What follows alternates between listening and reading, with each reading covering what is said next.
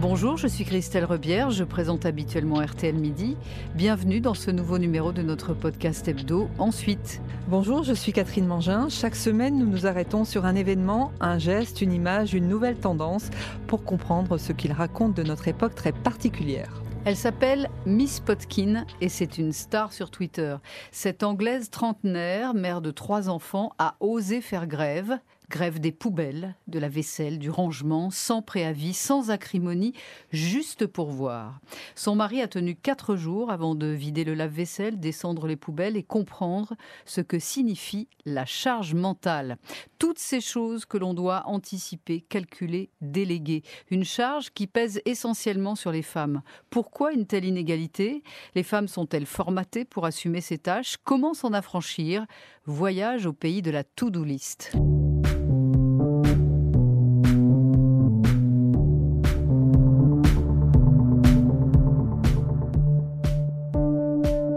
Femme consacre en moyenne 3 heures 26 minutes par jour aux tâches domestiques, devoirs des enfants inclus, contre 2 heures pour un homme, d'après une enquête de l'Observatoire des inégalités. Et ça évolue peu. En 11 ans, le temps consacré au foyer par les femmes au travail a baissé de 22 minutes seulement, alors que celui des hommes a augmenté d'une minute. Aurélia Schneider est psychiatre et auteur du livre La charge mentale des femmes et celle des hommes, qui paraît fin avril dans une nouvelle version illustrée et très drôle chez Larousse. Alors donnez-nous d'abord une définition de la charge mentale. Alors la charge mentale, selon la définition de départ qui avait été donnée par une sociologue Monique Eco en 84, c'est mettre l'accent sur le fait que l'on gère au même moment, simultanément, plusieurs charges. Celle qui se passe à l'endroit où vous vous trouvez et celle qui se passe ailleurs.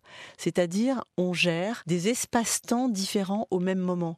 Vous êtes au boulot et vous recevez un appel de la babysitter qui vous explique qu'elle ne peut pas aller chercher votre enfant à l'école. C'est une charge mentale parce que vous allez devoir, séance tenante, arrêter ce que vous faites, c'est-à-dire euh, arrêter euh, euh, votre travail que vous étiez en train d'exécuter. Eh bien non, il y a une interruption et pendant ce temps-là, vous allez devoir au même moment gérer le problème de la babysitter. Enfin, c'est un exemple parmi des milliers d'autres. Pourquoi y a-t-il cette différence entre les hommes et les femmes? Parce que traditionnellement, les femmes sont en charge euh, du foyer, traditionnellement, historiquement, même si les mentalités évoluent, on n'a pas encore tout à fait euh, inculqué aux garçons peut-être euh, l'amour l'envie de, faire des tâches domestiques euh, comme les femmes le font. Mais pour autant, ça ne peut pas se résumer à un problème de sexisme. C'est bien plus compliqué que ça, en fait. C'est un problème de société, un problème d'éducation genrée. Et on fait aujourd'hui du travail d'éducation de nos enfants euh, encore probablement genré, trop genré pour que euh, l'égalité s'installe.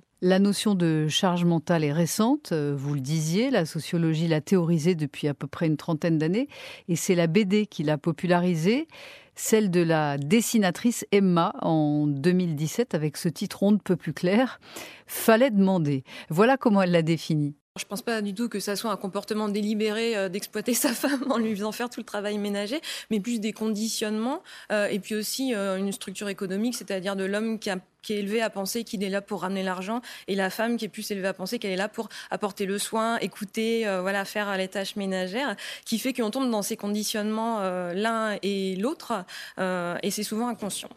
Alors, ce n'est pas du machisme, donc c'est un problème de, formatage, de reproduction d'un modèle familial euh, finalement très ancien oui, très ancien, probablement depuis la nuit des temps. Je me suis amusée dans mon bouquin à reprendre euh, les textes du Kama Sutra. En fait, euh, c'est un livre de civilisation hindoue, donc c'est 1er siècle, 2e siècle, 3e siècle. Et en fait, on voit très bien que la femme a la charge de toute la maison et la charge euh, physique, mais aussi la charge mentale, puisqu'il est très bien décrit dans, dans, ce livre de civilisation qu'elle doit penser au bon moment à faire euh, le tri des graines, euh, mettre les semences en terre, acheter les herbes médicinales au bon moment pour pouvoir ensuite les planter, etc. Tout doit être fait avec une chronologie qui l'oblige en permanence à faire du rétro-planning. Et alors, à côté de ça, il y a un petit encart sur la journée d'un homme c'est à mourir de rire en fait. Lui, alors euh, il passe du temps à s'habiller, il prend des bains euh, avec des onguents, euh, ensuite il va un peu s'amuser. Il y, a une explication donc culturelle. Hein. Est-ce qu'il y a aussi une explication biologique? Alors, ça, je ne peux pas assurer qu'il y ait une explication biologique. Moi, j'avais une hypothèse un peu marrante, que ça fait longtemps que je pense à ça, donc je me suis amusée à la donner. Je pense que les femmes ont une horloge dans la tête. Mais les femmes ont une horloge dans la tête simplement du fait de leur rythme chronobiologique menstruel. C'est-à-dire que pour préparer une ovulation, il faut des micro-calculs dont on n'a même pas conscience il y a chez la femme, et ça, indépendamment de tout ce que je vous raconte là schématiquement sur, euh, sur la biologie de l'ovulation et la biologie du cycle, il y a une gestion du temps qui n'est pas la même que celle de l'homme. Et évidemment, je pense que les femmes sont du coup plus à même de rétroplaner. Donc l'équilibre est, difficile à, trouver entre hommes et femmes, vous nous le dites. Et le confinement a été en fait un grand bond en arrière. Les femmes se sont retrouvées avec une to-do list encore plus longue, petit déjeuner, faire apprendre une poésie à son fils, une réunion visio, lancer une machine, penser à racheter du lait, se remettre au télétravail. 44% des femmes qui ont des enfants de moins de 16 ans indiquent ne pas pouvoir travailler au calme. En fait, le télétravail a finalement accentué cette inégalité, euh, Aurélia Schneider. Alors le télétravail a surtout permis de mettre en évidence certaines choses. Il y a eu en fait dans pas mal de foyers de gens, genre je vois soit l'homme soit la femme en fait hein, euh, en consultation et je pose des questions et je m'aperçois à ce moment-là très tôt que euh, on donne la préférence au télétravail de l'homme dans une pièce séparée et que des femmes se sont retrouvées euh, à la cuisine ou sur leur table à repasser. Et donc du coup, il y a une, euh, disons une perception, je pense, qui est, qui est faussée de, de, l'importance à donner au travail de l'un, au travail de l'autre. Le travail de l'homme, on lui donnait une priorité. Alors peut-être parce qu'il gagnait plus et qu'il rapportait plus où la, condition d'exercice du télétravail n'était pas la même pour les femmes et pour les hommes. Et il y a une autre chose aussi, c'est que les femmes ont plus préparé de repas. Et je crois que ce qui manque aujourd'hui euh, encore dans nos foyers, c'est la notion de suppléance. C'est qu'on peut, on doit pouvoir faire chacun le job de l'autre. Et qu'après, à partir du moment où on sait ce que c'est que le job de l'autre, si on partage en disant moi ce truc-là je peux le faire, c'est plus facile pour moi, mais toi tu peux peut-être faire ça parce que c'est moins facile pour moi. Là il y a un vrai, il y a, une vraie assistance mutuelle qui s'installe. Il y a quelque chose de plus fort vous faites euh, un cas particulier de la machine à laver euh, dans votre livre que vous définissez ainsi le temps masqué ou l'irrésistible appel de la machine à laver. Expliquez-nous. Qu'est-ce que c'est? L'irrésistible appel de la machine à laver, c'est le fait que vous ne pouvez pas résister à lancer une machine avant de faire d'autres choses. C'est ce qui fait que on va se précipiter pour lancer sa machine, faire d'autres choses pour que pendant ce temps-là, ça tourne et ne pas devoir attendre que la machine soit finie avant d'aller se coucher. On aura réduit ce temps de lavage. Donc ça veut dire que nous les femmes, nous sommes aussi un peu responsables de ce qui nous arrive, faut être clair. Pourquoi ce besoin irrépressible de le faire tout de suite alors que les hommes eux se disent c'est pas très grave? Parce qu'on va gagner du temps, parce qu'on sait que si le linge n'est pas tire-bouchonné, il sera plus facile à repasser par exemple. Est-ce que c'est aussi parce que nous les femmes, on a le sentiment d'être reines dans le foyer? C'est aussi notre, notre, notre univers naturel est conditionné par la culture dans laquelle on est. Il y avait des enquêtes qui avaient été faites dans les années 70. Alors, une femme inactive faisait 40 heures de travail dans son foyer par semaine, tandis qu'une femme qui travaillait à plein temps faisait aux alentours de 25 heures. Et son mari n'en faisait que 15 euh, ou 16. Et donc, ça en dit long quand même sur effectivement le, fait que euh, les femmes, euh, en tout cas, ont régné sur le foyer, bien sûr. On est victime d'un perfectionnisme domestique? Oui, j'ai adoré écouter le sociologue Kaufmann sur l'histoire du linge et des femmes. Il y a en fait une histoire traditionnelle du linge et des femmes.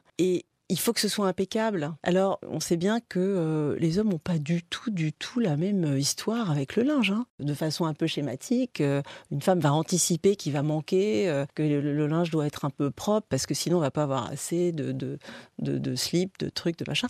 Alors qu'un homme peut avoir utilisé son, dernier slip et se dire, ah tiens, éventuellement on va faire une machine. Il faut se dire que c'est ni bien ni mal, mais il faut se dire que c'est différent. Et que nous, les femmes, avec ce poids traditionnel, eh ben, on va souffrir probablement, maintenant qu'on travaille et qu'on est très active à l'extérieur, de tout ça, de tout cet héritage. Et euh, la question, c'est un peu comment s'en affranchir, quoi. Les femmes mettent aussi beaucoup d'affect hein, dans, les, dans les tâches ménagères. Miss Potkin, dont nous parlions euh, au début, qui a fait donc la grève en Angleterre durant quatre jours, écrit sur Twitter Quatre jours pour être entendu, respecté, ne plus avoir à se répéter parce que bien sûr, c'est l'amour qui nous pousse à garder la maison en ordre, c'est l'amour qui nous fait faire la vaisselle, le linge, les repas. Mais voilà, l'amour est fatigué. Oui, alors c'est l'amour, mais c'est aussi, euh, je vous rejoins sur la question d'une forme de perfectionnisme, et c'est ça dont je parle notamment dans, mon livre, des modèles et des modèles imprimés profondément à l'intérieur de nous sous forme de phrases, peut-être qu'on a entendu dans l'enfance, de, phrases de perfectionnisme, de nécessité, que, par exemple, le regard de l'autre soit favorable sur nous. Si on invite des amis, si on veut euh, recevoir chez nous, alors on va avoir très envie que notre intérieur soit extrêmement agréable, qu'on puisse le regarder avec un œil favorable.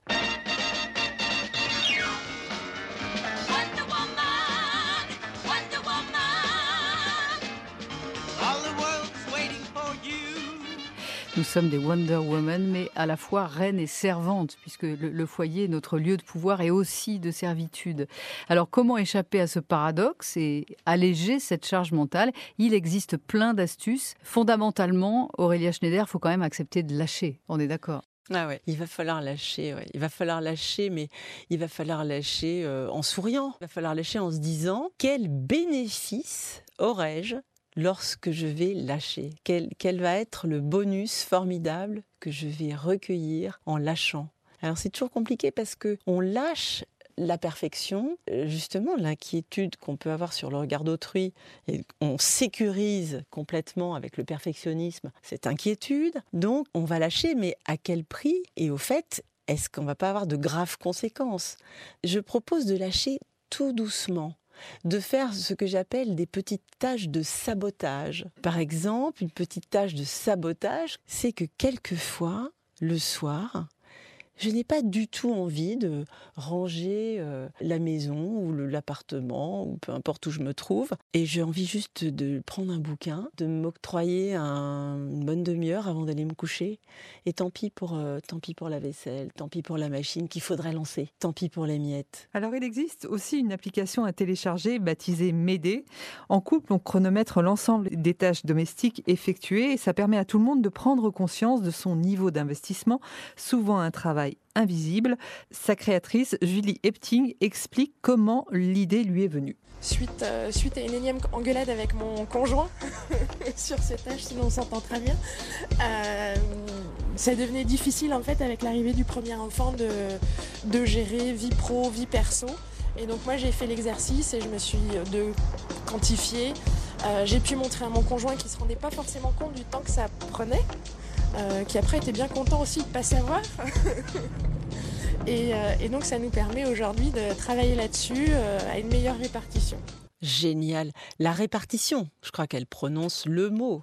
La répartition, le partage, et dans le meilleur des cas, équitable. Mais donc, ce que vous nous dites aussi, c'est qu'il existe une charge mentale pour les hommes. Bien sûr. Par exemple, un homme euh, divorcé qui a la garde des enfants une semaine sur deux, bah, il connaît les joies de, du rétro-planning avec le pédiatre. Il doit lui aussi avoir euh, les adresses sur son répertoire, les téléphones. Enfin, il doit lui aussi être capable de gérer euh, un emploi du temps, savoir exactement ce qu'il va mettre dans le, frigidaire pour alimenter la, la marmaille. Enfin, voilà. Et donc, bien sûr qu'ils ont ça mais je crois qu'ils gèrent le temps différemment de nous. Et surtout, ils n'ont pas les mêmes, euh, les mêmes euh, obligations. Par exemple, si on fait une enquête, là, euh, dans la rue, à côté de chez vous, et qu'on demande aux hommes combien de fois par mois ils changent les draps du lit, eh bien, je pense qu'on n'aura pas les mêmes réponses que si on demande aux dames. Mais c'est tout bête, mais c'est ni bien ni mal. Il faut responsabiliser les enfants quand même aussi, non? Bah oui, les enfants, bien sûr. Un enfant, à partir de, de, 4 ans, il peut apparier des chaussettes. Euh, à partir de 5-6 ans, on peut euh, euh, commencer peut-être d'étendre un peu de linge, on peut commencer en tout cas de ranger sa chambre. Enfin, il y a plein de choses qu'on peut faire faire et qui sont des choses ludiques, de, de temps en temps ludiques, participatives le faire ensemble. Après tout, c'est aussi du temps passé ensemble. L'humoriste Laura Domange vient de consacrer un sketch parodique sur la charge mentale. Elle imagine un gadget, en vrai une clé USB, à glisser dans l'oreille et qui permettrait de transférer ce poids sur les hommes. Ménage, enfants, factures, clitoris, autant de choses que les porteurs de pénis laissent à gérer consciemment ou non à leurs zouze. Comment se soulager de 21 siècles de to-do list qui ne désemplissent pas? Chantal, sexologue, chercheuse en psychologie cognitive, a mis au point une solution simple, le déchargeur mental. Donc voilà, donc là madame, vous allez simplement fermer les yeux et vous détendre. Voilà, ça va, vous vous sentez bien? Ouais, ça va. Ouais, ça va, ouais.